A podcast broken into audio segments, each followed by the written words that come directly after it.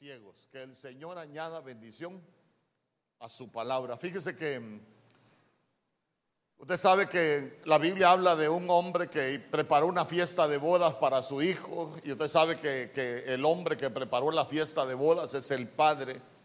Para su hijo, el hijo es Cristo, la iglesia es, es la mujer que participa en la, en la fiesta de bodas. Y usted se recuerda que invitó, hermano, mandó a invitar pero cuando mandó a llamar a los invitados, uno le dijo, no hombre, me he comprado una yunta de bueyes y tengo que ir a probarla. Me he comprado una hacienda, tengo que ir a verla. Se recuerda, cada uno tenía un pretexto. Entonces dice que el Señor mandó a los criados. Los criados somos figura de los ministros. Y a los ministros les dijo, ¿saben qué? Eh, a estos que están bien cómodos ya no me los inviten. Entonces, mire, me van a invitar a los pobres, me van a invitar a los lisiados, me van a invitar a los cojos y me van a invitar a los ciegos. Por eso es que la Biblia dice que, lo vil y lo menospreciado, lo débil escogió, lo débil del mundo escogió, escogió Dios. Entonces cuando nosotros vamos entendiendo esas cosas, fíjese que tal vez cuando el Señor lo permita y tal vez la próxima cena, hablamos de los pobres porque, porque a veces se puede tener dinero y ser pobre. Y a veces no se puede tener dinero y ser rico. Entonces, entonces en alguno de esos cuatro grupos uno puede caer. Entonces, entonces imagínense que yo, de acuerdo a lo que el Señor puso en mi corazón, yo comencé a hablar de los lisiados y al tema le, le puse por título el reconocimiento de los lisiados. Porque cuando nosotros hablamos del reconocimiento, se recuerda que hace unos días yo le enseñaba que la palabra reconocer es un palíndromo que se puede leer en, dos direcciones, en dos direcciones. Y ahí ya me tengo otra cosa que, el Señor me ha mostrado acerca de, las dos direcciones.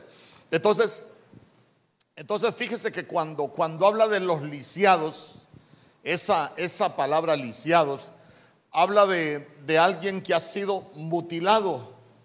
Y cuando se ha sido mutilado es que se, sufre una, una amputación. Eh, por ejemplo, hablaba yo de ser mutilado. Usted se recuerda cuando, cuando fueron a capturar a nuestro Señor Jesús que Pedro saca la espada y le cortó la oreja. A Malco lo estaba mutilando le estaban mutilando la oreja. Entonces, entonces cuando nosotros vemos que la Biblia dice que la fe viene por el oír, por eso es que el Señor inmediatamente que le, que le mutilan la oreja Malco, viene el Señor, le pone la mano y se la restaura. ¿Por qué? Porque Malco lo que significa es Melec, Melec lo que significa es rey. Y Apocalipsis capítulo 1, verso 6 dice que el Señor constituyó, Cristo constituyó para Dios su Padre un reino de reyes y sacerdotes. Entonces la mutilación de la oreja de Malco le estaba quitando la posibilidad de escuchar el mensaje de Dios para ser salvo. Y, no solo eso, cuando se mutila la oreja, lo que nos están quitando es el poder crecer en fe. ¿Por qué? Porque la Biblia dice que la fe viene por el oír. Entonces, entonces uno puede ser mutilado. Yo le explicaba espiritualmente cómo se puede mutilar el oído del creyente en este tiempo. Imagínese usted, nosotros andamos por fe y no por vista. ¿Cuántos dicen amén? ¿Cómo nos pueden mutilar al oído? Yo me recuerdo que yo me recuerdo que una vez yo venía para intercesión, estábamos allá en el otro lugar y pasé muy tempranito una hermana de allá de Istoca venía con una gran maleta. Yo, bien cómodo en mi carro, pasé, pero el Señor me dijo, regrésate y llévala. Entonces viene yo, me retrocedí, hermano, y la recogí, le digo, ¿la puedo llevar? Y empezamos a platicar. Y le digo, ¿para dónde va tan temprano? Voy a venderme, dijo, porque tengo que llevar una buena ofrenda a la iglesia, porque hoy viene un profeta y el pastor dice que ese profeta puede hacer que se cumplan las cosas que ni Dios ha podido cumplir en mi vida. Hermano, y le dije yo, no, ¿cómo es posible? ¿Cómo es posible que le estén enseñando que viene un hombre? Que, va a hacer que se cumplan las cosas que ni Dios ha podido cumplir en su vida. E, entonces vea usted que son cristianos que les mutilaron la oreja. ¿Por qué? Porque, porque el, que tiene el poder es el Señor. Dice amén conmigo. Entonces, entonces imagínense qué terrible. Yo le decía, ¿cómo es mutilado el cristiano? Cuando se le enseña a creer en otras cosas que no es el Señor. Por ejemplo, mucho pueblo de Dios cree en los pactos. Creen que si, que, si, que si hacen un pacto con dinero o que si hacen una siembra con dinero, el Señor los va a bendecir. Y no es así. Por eso mucha gente termina amargada, mucha gente termina resentida porque, porque le están mostrando un Señor, hermano, que como, que como que es de intercambio. Ah, si me das, yo te voy, yo te voy a dar. Pero el Señor dijo, bendiciendo, te bendeciré. Nosotros aprendemos a ser de bendición y el Señor nos va a bendecir. Dice amén conmigo. Entonces vean que a veces cómo se está mutilando al, pueblo, de, al pueblo del Señor. También esa palabra lisiado lo que significa es ser tullido. Y ser tullido es alguien que tuvo un mal desarrollo. Se recuerda que la Biblia dice que hay que desear como niños la leche espiritual no adulterada para que por medio de ella crezcamos para salvación y estamos hablando de estamos hablando del alimento espiritual, estamos hablando de la palabra, estamos hablando de, de la leche. Entonces imagínese usted cuando se tiene una mala alimentación, se puede estar lisiando al pueblo de Dios. Hermano, se puede estar creciendo tullido. Por ejemplo, si la gente que tiene años de, estar en el Evangelio eh, entró lisiado, por ejemplo, con un pecado y usted ve que no cambia, eh, ¿no será que el alimento es malo y no le está permitiendo desarrollarse? Porque cuando el alimento nos permite desarrollarnos, nosotros vamos a, poder, eh, a poder vencer muchas cosas. Dice amén. Sabe que esa palabra lisiado también significa roto y esa palabra roto dice que es estar cansado. Entonces, mire, mire qué interesante, mire qué interesante. Cuando, cuando se está lisiado, hay muchas cosas que, pueden suceder en nuestra vida y, y sabe cuál es el problema, que uno estando en una congregación puede estar viviendo lisiado. A ver, Hechos capítulo 3, verso 2. Acompáñenme, Hechos capítulo 3, verso 2. Yo le voy a leer la Biblia, la Biblia al día. Ahí está, mire, mire lo que dice.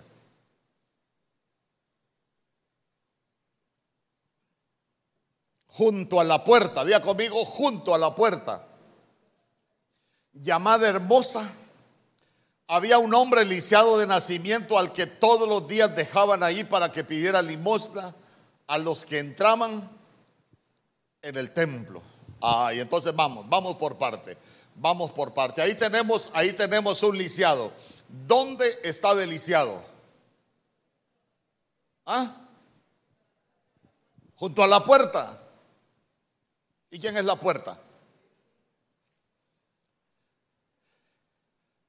Entonces, mire qué interesante. Porque estamos hablando de un lisiado que estaba junto a la puerta. Yo le pregunto, ¿la puerta es para juntarnos a la puerta o para entrar por la puerta? Porque nuestro Señor Jesús dijo, yo soy la puerta. El que entra por esa puerta, dijo, va a encontrar pasto. El que entra por esa puerta va a encontrar reposo. Entonces, entonces, ¿qué problema tenía el paralítico? No entraba por la puerta, sino que estaba junto a la puerta. ¿Y qué es encontrar pasto? Es encontrar alimento espiritual. Amén. Yo me sorprendo a veces que hay cristianos que, que les gusta servir, pero no les gusta sentarse a escuchar. Entonces quiere decir que no se alimentan espiritualmente. Yo por eso, yo por eso le digo, hermano, la iglesia no solo es de venir a servir. A mucha gente le enseñaron mal. No es que a mí me enseñaron que, hay que servir al Señor y cada cinco semanas aparecen con el uniforme, pero no se vienen a alimentar. ¿Sabe qué prefiero yo? Que mejor se venga a alimentar y que cuando se fortalezca empiece a servir. ¿Sabe por qué? Porque la Biblia dice, cuando vayas a la casa del Señor, acércate más para oír que para ofrecer el sacrificio de los necios. Entonces hay mucha gente que por una mala enseñanza lo que viene a ofrecer es un sacrificio de necios. Porque uno cuando viene a la casa del Señor, uno viene a oír. Ejemplo, nuestro Señor Jesús cuando se quedó en Jerusalén, lo encontraron en la sinagoga, estaba escuchando y estaba preguntando, no se quedó sirviendo. Amén. Por eso es que por eso es que el pueblo de Dios a veces le cuesta superar tantas cosas porque no hemos aprendido que nosotros primero tenemos que quitarnos la ceguera, primero tenemos que quitarle la cojera, primero tenemos que quitarnos lo lisiado para después comenzar a servir. Entonces mire este lisiado junto a la puerta. Y mire, lisiado de nacimiento quiere decir que le enseñaron un mal evangelio. Le enseñaron un mal evangelio.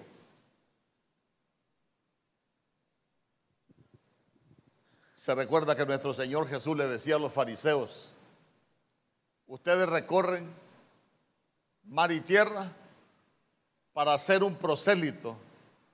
Y cuando lo hacen, ¿qué les dijo? Lo hacen dos veces más reo del infierno. No, lo no estaban haciendo un prosélito, un recién convertido para salvación, sino que lo estaban haciendo reo, lo estaban haciendo cautivo por la mala doctrina. Entonces, entonces mire, y, dice que todos los días lo dejaban ahí. Ese sí es un problema. Todos los días, todos los días. ¿Por qué? Porque el cristiano no puede ser un paralítico todos los días. La Biblia dice que la senda del justo es como la luz de la aurora que, cada, que va en aumento, en aumento hasta que el día es perfecto. Nosotros pudimos haber entrado como paralíticos, nosotros pudimos haber entrado ciegos, nosotros pudimos haber entrado pobres, nosotros pudimos haber entrado cojos, eh, pero el Señor va perfeccionando la obra en nosotros. Dísame conmigo. No es para que estemos de la misma manera toda la vida.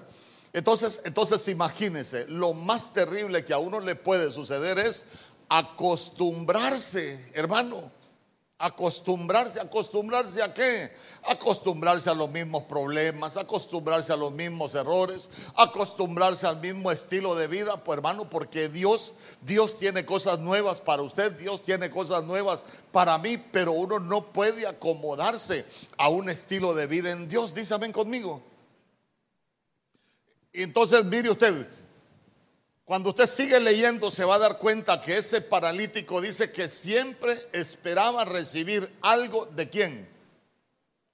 Siempre estaba ahí en la puerta pidiendo, esperando recibir algo de los hombres. Por eso es que Pedro le dijo, no tengo plata ni oro, mas lo que tengo te doy. En el nombre de Jesucristo, levántate y anda. Entonces lo agarra de la mano derecha, lo paró y dice que le fueron afirmados los pies. Hasta entonces pudo entrar al templo, porque la puerta de la hermosa es Cristo. Entonces cuando uno entra a esa puerta es que uno haya pasto. Por eso usted se va a dar cuenta que después estaba danzando, después estaba alabando al Señor dentro, de, dentro del templo. Entonces mire usted qué bonito porque porque de pronto en las, en, las iglesias, hermano, puede haber mucho paralítico.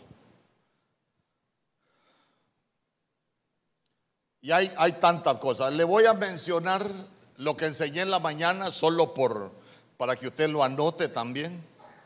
Usted va a tener el privilegio de, tener todo lo que quiero enseñar de, de, de los lisiados. Los de la mañana solo los tres puntos que enseñé o los cuatro, no sé. Y, mire lo que dice Hebreos capítulo 12, verso 13. Enderezad el camino para vuestros pies. Enderezad el camino para vuestros pies, para que el lisiado no se desvíe, antes sea sanado. Entonces mire usted que el desviado, hermano, fácilmente se desvía. Usted conoce gente que un tiempo está bien en la iglesia y de repente usted lo encuentra en la calle y ya lo encuentra como allá, como que fuera mundano. ¿Por qué cree usted? Porque está lisiado. Es alguien que vino a la casa del Señor lisiado, no se sanó y fácilmente se desvió. ¿Por qué? Porque no se ha sanado. Entonces quiere decir que sigue siendo un lisiado. Usted no se desvía, ¿verdad? ¿Ah?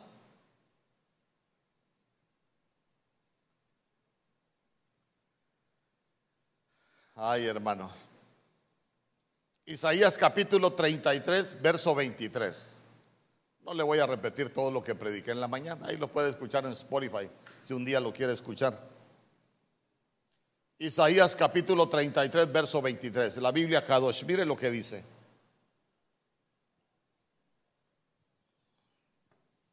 Porque tus cuerdas están colgando flojas. No aseguran al mástil ni tensan la vela. Entonces el, el botín compartido es tan enorme que hasta los lisiados toman parte del despojo. Entonces quiero que note algunas cosas bien importantes. Usted se recuerda que la Biblia dice que el Señor a nosotros nos ha atado con cuerdas de amor. A ver, si las cuerdas están colgando flojas, quiere decir que nosotros no estamos bien amarrados al Señor. No estamos bien asegurados al Señor. Imagínense que venga una tempestad y nosotros estamos más o menos agarrados del Señor. Hermano, nos va a causar mucho miedo, nos va a causar muchos problemas. Pero si, nosotros estamos bien amarrados al Señor, nos vamos a sentir seguros. Dice, ven conmigo. No tensan la vela, me voy a adelantar. Quiero que note algo. Entonces el botín compartido es tan enorme. Diga conmigo el botín. Pero mire lo que dice al final, que hasta los lisiados toman parte del despojo espiritualmente no es lo mismo el botín que el despojo.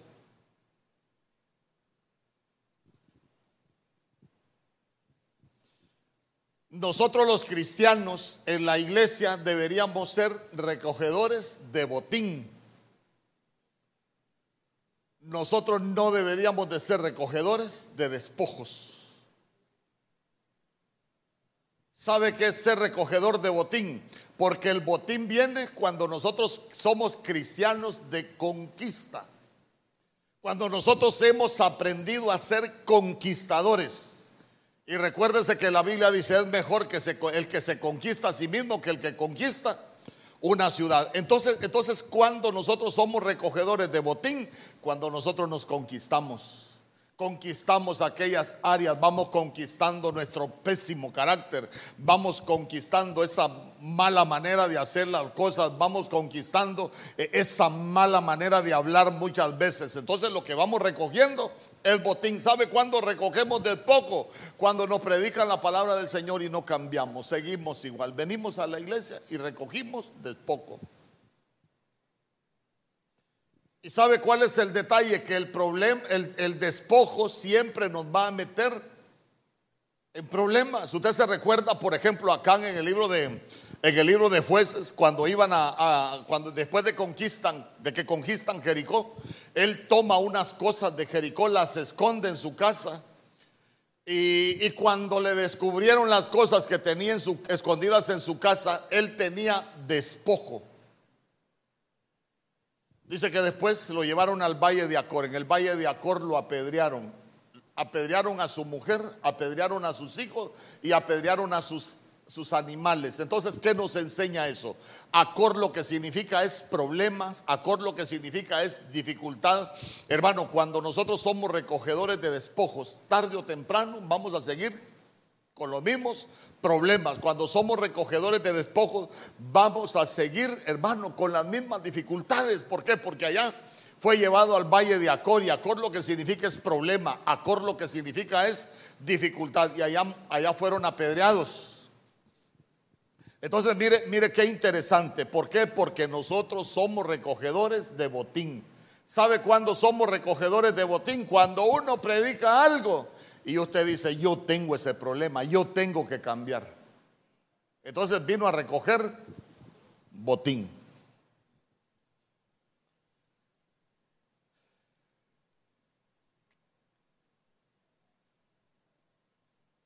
Segunda de Samuel capítulo 19, verso 26. Segunda de Samuel capítulo 19, verso 26. Mire lo que dice la Biblia.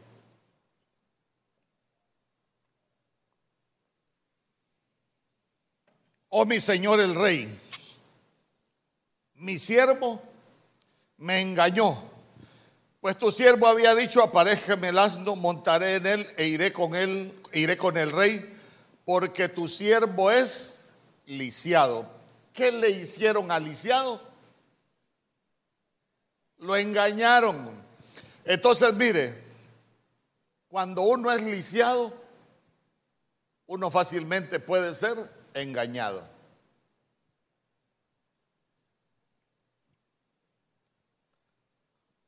Acuérdese de alguien engañado en la Biblia. Acuérdese de alguien engañado en la Biblia. Eva, la serpiente, me engañó. Tenía un problema espiritual.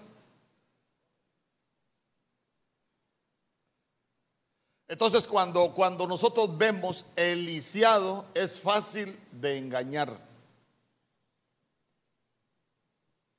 Ah, perdón, fíjese que con esto de los despojos, yo le quería enseñar algo. Retrocedamos, dejemos eso pendiente ahí. Yo quiero hacerle una pregunta, quiero hacerle una pregunta con esto de, de los despojos, pero quiero poner, quiero poner un verso. Ay, hermano. Hasta allá se me perdió. Números capítulo 31, verso 12.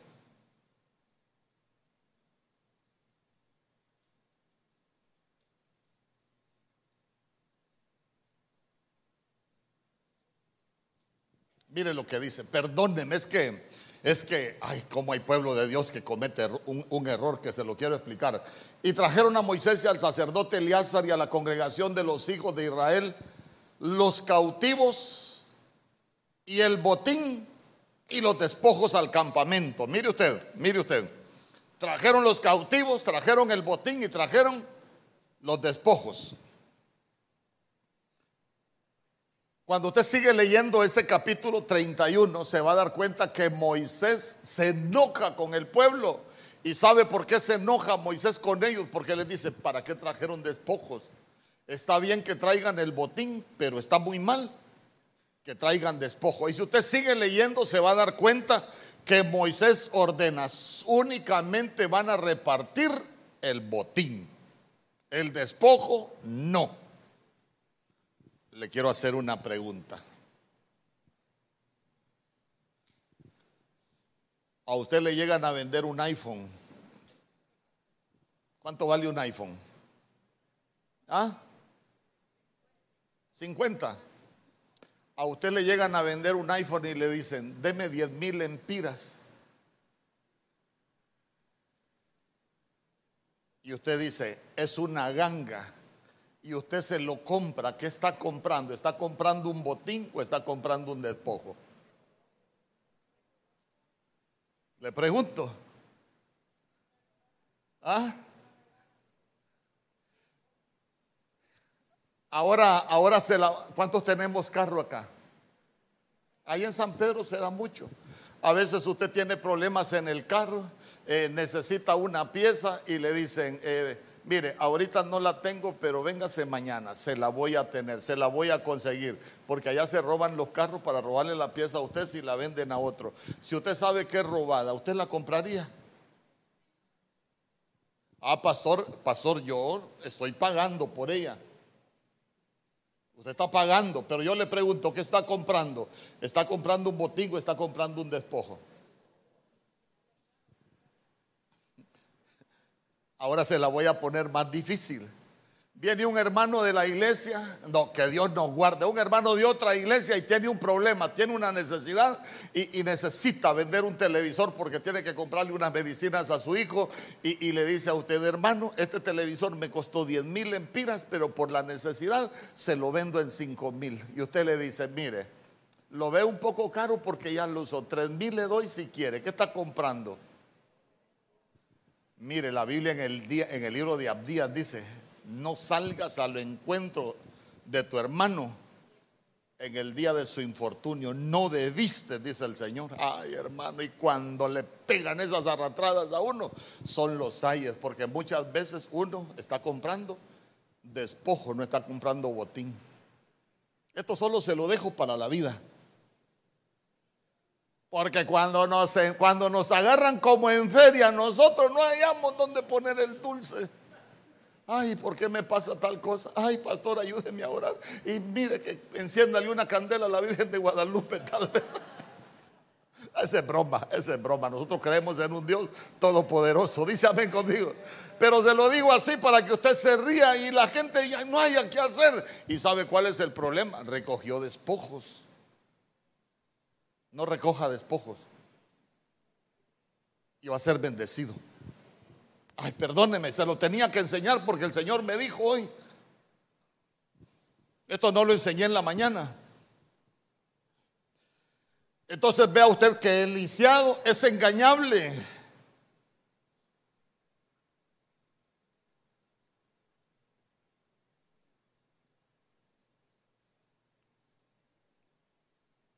Sigamos.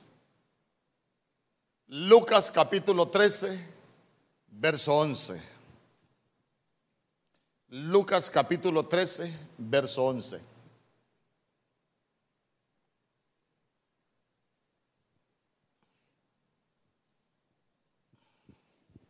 Mire lo que dice. Vino una mujer que hacía 18 años tenía un ruaj que le había lisiado, un espíritu que le había lisiado. Estaba encorvada, diga conmigo, estaba encorvada y no se podía parar derecha. Vaya, así como, como, como a usted le gusta que estudiemos la Biblia. 18 años. 18 años. Fíjese que todo lo que Dios permite tiene un propósito. Dice, conmigo. Fíjese que yo, alguien me preguntaba, pastor, ¿qué puedo hacer yo para grabarme las citas importantes? Fíjese en el número. Si usted busca Apocalipsis capítulo 13, verso 18, por ejemplo, se va a dar cuenta que ahí está el número de la bestia. 13 es rebelión y 18, el número del diablo. Usted necesita Amos 3.7, por ejemplo, se va a dar cuenta que son dos números perfectos. Uno es el número de Dios, los números, y los dos son números perfectos de Dios. Y es cuando el Señor dice que Él no hace nada sin revelar a sus siervos, los profetas. Lucas capítulo 13, verso 11. 13 es número de rebelión y 11 es número de desintegración. Y dice que una mujer hacía 18 años entonces mire cómo se junta 18, el número de, la bestia, el 13 que es número de rebelión y el 11 que es número de desintegración. Pero vamos, vamos. Tenía un espíritu que la había lisiado y estaba encorvada. ¿Qué problema tiene el encorvado?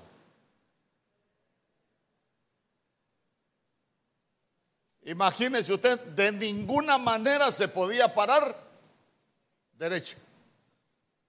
Ahora imagínese un encorvado. Para abajo. A veces queremos encontrar respuestas y soluciones a los problemas en la tierra porque estamos encorvados.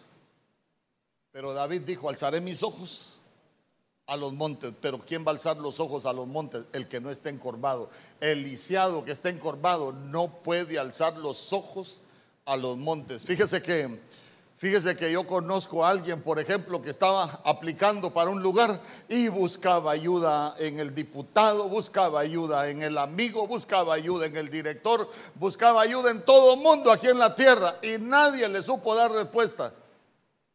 Un día dijo, yo no voy a seguir buscando ayuda en los hombres. Se puso a orar, Señor, ayúdame. Tú sabes que yo necesito ese, ese trabajo. ni los requisitos cumplía y la llamaron ese año. Entonces, mire, mire cuál es el problema de estar encorvado. Uno busca soluciones en la tierra, uno busca soluciones humanas. Mire, nosotros dependemos del Señor, nosotros tenemos un Padre en el cielo. Cuando el pueblo no tenía alimentos en el desierto, hermano, primero descendía el maná, se abría el cielo, caía el rocío y después venía la provisión, pero del cielo. ¿Se recuerda usted cuando Abraham, por ejemplo, eh, eh, el Señor le dijo que sacrificara a Isaac cuando lo iba a sacrificar? Dice que alzó los ojos al cielo y vio a sus espaldas. Léalo bien el becerro que estaba trabado. Entonces, mire usted, muchas veces la provisión está trabada, pero si nosotros estamos viendo a la tierra, la provisión va a seguir trabada, la bendición va a seguir trabada. Pero cuando Abraham alzó los ojos al cielo, se dio cuenta que ahí estaba la provisión. Pero el encorvado no puede ver eso. ¿Se recuerda usted cuando Gedeón iba a ir a pelear con los enemigos? ¿Cuántos juntó Gedeón para ir a pelear? Ah, no, hombre, no lo ha leído. Ah, pues no nos vamos de aquí hoy. ¿Cuántos juntó Gedeón? ¿Ah?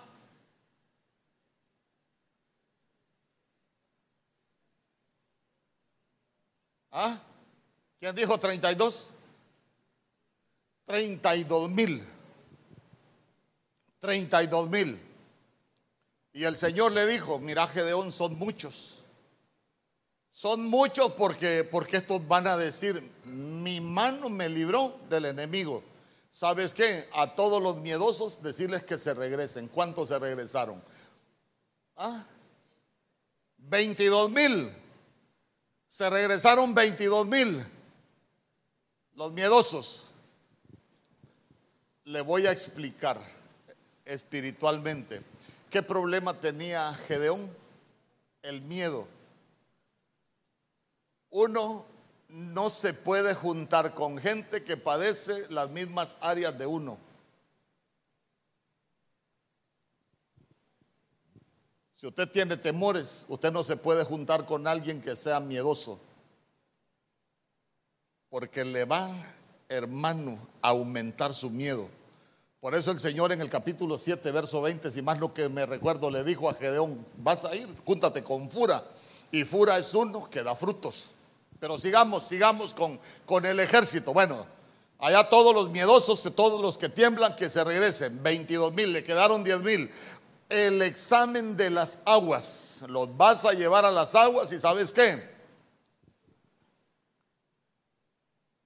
Les vas a decir que, que tomen agua entonces después la Biblia dice que los que lamieron el agua como la lame el perro, llevándola con la mano a la boca, fueron 300. Y todos los demás doblaron sus rodillas, se encorvaron para beber el agua. ¿Qué le dijo el Señor? Los encorvados, mándatelos para la casa, estos no te sirven. Los que lamieron el agua como la lame el perro, llevándola con su mano a la boca. Las manos son las obras y el agua es la palabra y tomarles el alimento. Con esos vas a ir a pelear. Y 300 es el número de agradar a Dios. De 22 mil le dejó 300. Primero los miedosos, después los encorvados, hermanos, solo le quedaron 300. ¿A, dónde, ¿A dónde lo quiero llevar con esto? Los miedosos, los miedosos espiritualmente están encorvados. ¿Sabe por qué? Porque el Señor dice, no temas, yo te ayudo. No temas, yo soy tu refugio. No temas, yo soy tu ayuda. No, en, y en cuántas veces no repite el Señor, no temas. Y siempre tenemos miedo. ¿Y sabe cuál es el problema? Yo se lo he dicho. El miedo es la primera ministración enemiga del alma y no viene de parte de Dios, viene de parte del diablo, de tener comunión con la serpiente. ¿Por qué? Porque el miedo aparece por primera vez en el huerto, cuando el Señor le pregunta, ¿y dónde estabas? No, es que tuve miedo y me escondí. Pero ¿quién había ministrado a la creación del huerto? La serpiente. Entonces el miedo no viene de Dios.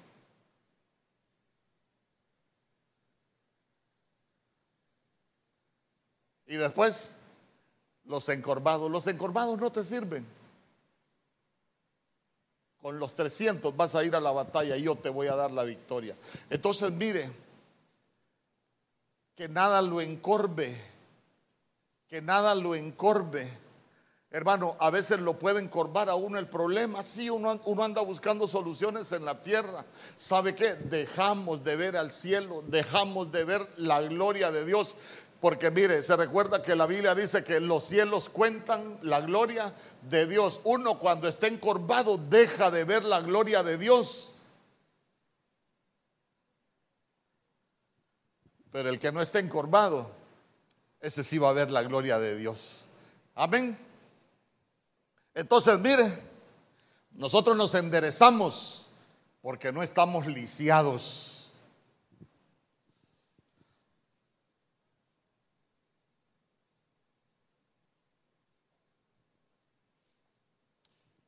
Hechos capítulo 14, verso 8.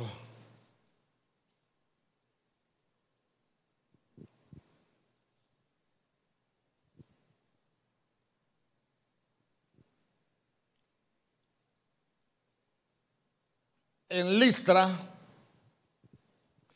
vivía un hombre lisiado de nacimiento que no podía mover las piernas y nunca había caminado, estaba sentado.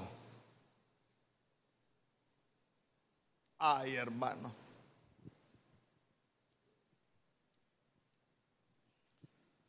Ay, hermano. Vamos de nuevo.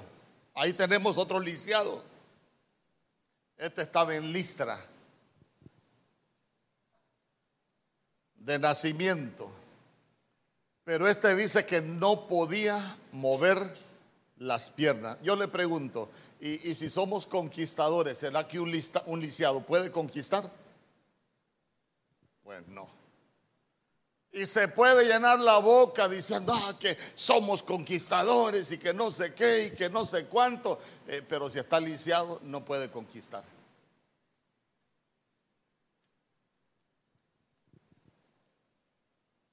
Nunca había caminado. ¿Qué, piensa usted cuando la Biblia dice, mire, mire, ya se fijó cómo cambian los detalles de cada lisiado? Porque cada uno tiene una enseñanza. Nunca había caminado. ¿Qué piensa usted que nunca había caminado ese lisiado?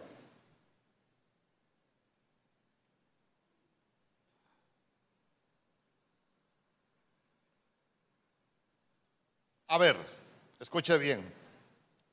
Cuando nosotros hablamos del cristiano espiritualmente, usted se recuerda que yo se lo he explicado con el tabernáculo. El tabernáculo tiene atrio, lugar santo y lugar santísimo. Entonces imagínese usted, eh, cuando nosotros hablamos del atrio, y, la Biblia en Santiago habla de, habla de la primera posición del cristiano en el atrio es como labrador. El labrador tiene que sembrar para cosechar. Yo le pregunto, si nunca ha podido mover las piernas y nunca ha caminado, ¿será que es un sembrador? No. Entonces no puede cosechar espiritualmente. Y después habla del atleta. Y el atleta para dice que tiene que competir dignamente y el atleta tiene que correr y si nunca ha caminado, ¿cómo va a competir como atleta para ganar un premio para llegar al lugar santo? Está lejos de la presencia del Señor. Ahora imagínense usted que el, tercer nivel del cristiano para estar en el lugar santísimo es, es el lugar de como soldado. El soldado se entrena para la batalla y si nunca ha podido caminar, ¿qué entrenamiento va a tener para poder pelear eh, batallas espirituales? Ninguna. Entonces son de aquellos cristianos, hermano, que nunca han podido alcanzar nada en Dios. ¿Sabe por qué? Nunca han caminado. Llegaron al Evangelio y no han empezado a caminar todavía. Imagínense usted, la senda del justo es como la luz de la aurora. Va en aumento, en aumento hasta que el día es perfecto. Y si está lisiado y nunca ha caminado, ¿dónde está? Ni tan siquiera. ¿Y cuando, y cuando, cuando la senda de ese justo va a ser como la luz de la aurora? Si nunca ha caminado, si está lisiado. Mire qué tremendo. ¿Y sabe qué es lo más tremendo? Ahora menciona otro detalle. Estaba sentado. Y estar sentado es estar acomodado a vivir en determinada situación. La gente no avanza pero se acomodó a no avanzar. Eh, vinieron con un problema del mundo, están en la iglesia, siguen con el mismo problema y, y no han avanzado, siguen iguales. Yo siempre le he dicho, eran borrachos ahí en el mundo, borrachos mundanos, se convirtieron al Señor y hoy tenemos un borracho cristiano. Calidad, pero sigue siendo borracho. Algunos eran mujeriegos en el mundo. Antes eran mujeriegos mundanos, se convirtieron al Señor, vienen a la iglesia, siguen siendo mujeriegos. Entonces, antes teníamos un mujeriego mundano, hoy tenemos un mujeriego cristiano. Eran adúlteros en el mundo, antes eran adúlteros mundanos, se convirtieron al Señor, siguen siendo adúlteros. Entonces, antes teníamos un adúltero mundano, hoy tenemos un adúltero cristiano. ¿Y en qué posición está en el reino? ¿En qué, qué tanto ha avanzado en la senda del justo? Nada. ¿Por qué? Porque están lisiados y se acomodaron.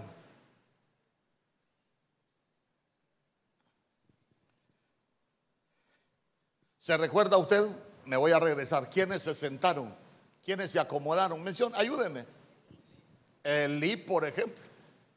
Primero, primero que aparece Eli, dice que él estaba, eh, estaba junto a la torre, ahí, ahí cuidaba él.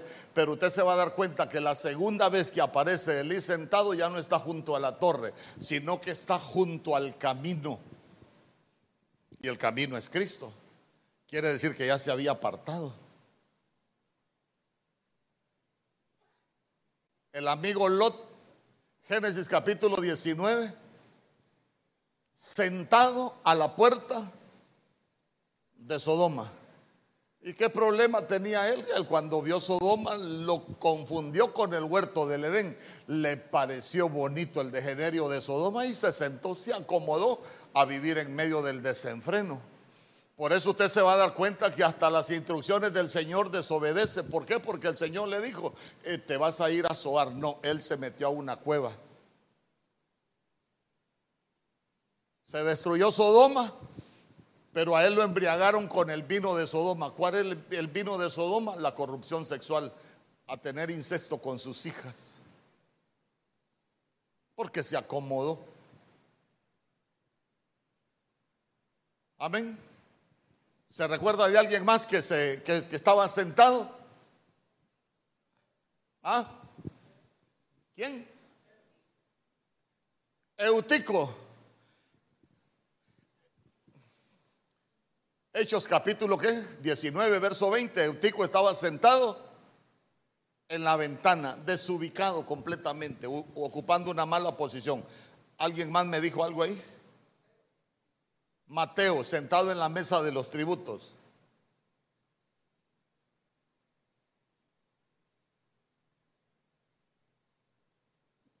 Job se sentó. ¿Sobre qué se sentó Job? Sobre la ceniza, sobre su fracaso se sentó y ahí se acomodó.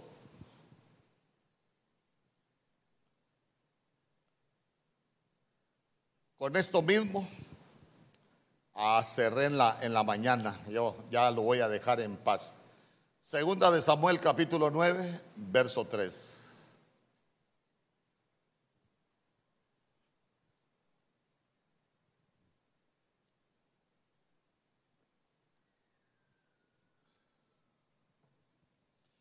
Segunda de Samuel capítulo 9, verso 3.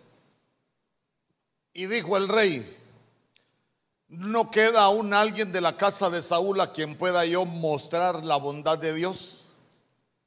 Y Siba respondió al rey, aún queda un hijo de Jonatán lisiado de ambos pies.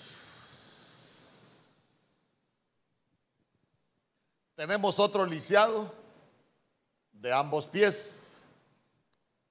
¿Se recuerda dónde vivía este lisiado? En Lodebar. Lodebar significa sin pasto. Lodebar lo que significa es sin palabra.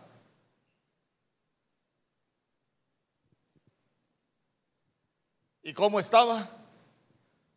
Avergonzado. ¿Sabe usted que sabe usted que que cuando uno está lisiado uno puede, puede ser avergonzado.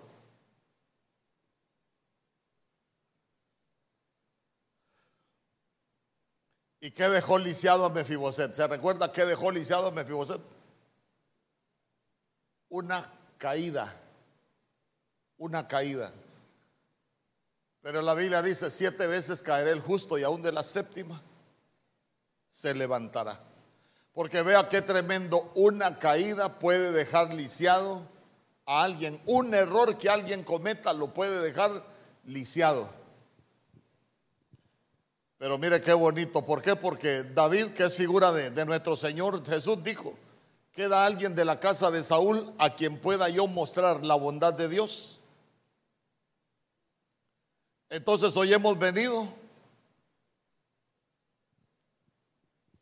a la casa del Señor. Porque usted se recuerda que David manda a llamar a Mefiboset y que le dijo, hoy vas a comer en mi casa, en mi casa. Hoy te vas a sentar conmigo en la mesa. Miren, la mesa es para los lisiados. Pero, pero como estamos hablando del reconocimiento de los lisiados, uno debe de saber, hermanos, si hay algo de lo que uno predica de todos los lisiados que vimos en la Biblia, que uno tiene, ¿sabe qué debería de darse cuenta uno cuando se reconoce? Señor, yo soy un lisiado, pero yo quiero que me sanes porque no quiero seguir lisiado. De nada sirve que usted escuche un mensaje y diga, ay, qué bonito el mensaje de los lisiados. No, el mensaje yo no lo predico para que usted me evalúe. El mensaje yo lo predico de parte de Dios para que usted se revise. A mí que me evalúe el Señor los mensajes.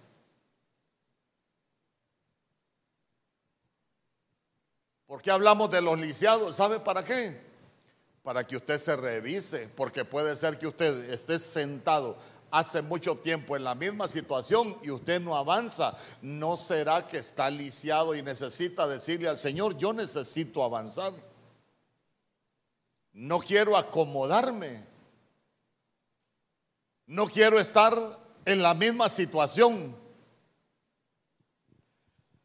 Porque con este Mefiboset, le voy a pedir a los hermanos que nos van a ayudar con los elementos, con este Mefiboset pasaron cosas bien hermosas. Porque primero él vivía en lo de bar, allá olvidado, hermano, allá tirado. Pero dijo David, me lo van a traer para Jerusalén y Jerusalén es ciudad de paz.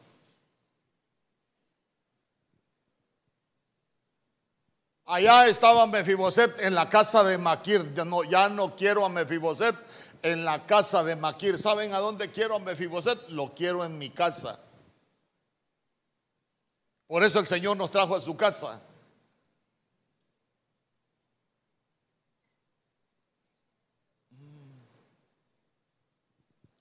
Sabe que Mefiboset estaba lleno de temores y sabe que le dijo David, no tengas temor. No tengas temor, yo lo que quiero es hacerte misericordia. Y sabe que es lo más hermoso. Cuando los avergonzados, esos lisiados que están avergonzados, llegan a la casa del Señor, se sientan a la mesa del rey, hay restitución. ¿Sabe por qué? Porque David le dijo, yo te voy a devolver lo que era de tu padre. Mefiboset estaba en la mesa de los burladores.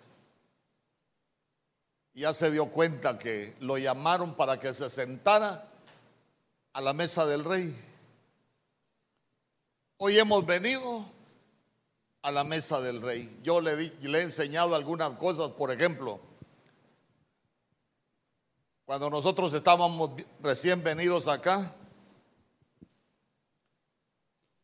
habían hermanos que me decían, usted está cometiendo un error porque usted permite que todo mundo tome la santa cena. ¿Y por qué es un error? Le decía yo, ah, porque los pecadores no deben de tomar la santa cena. Hermano, perdóneme. Si todos somos pecadores.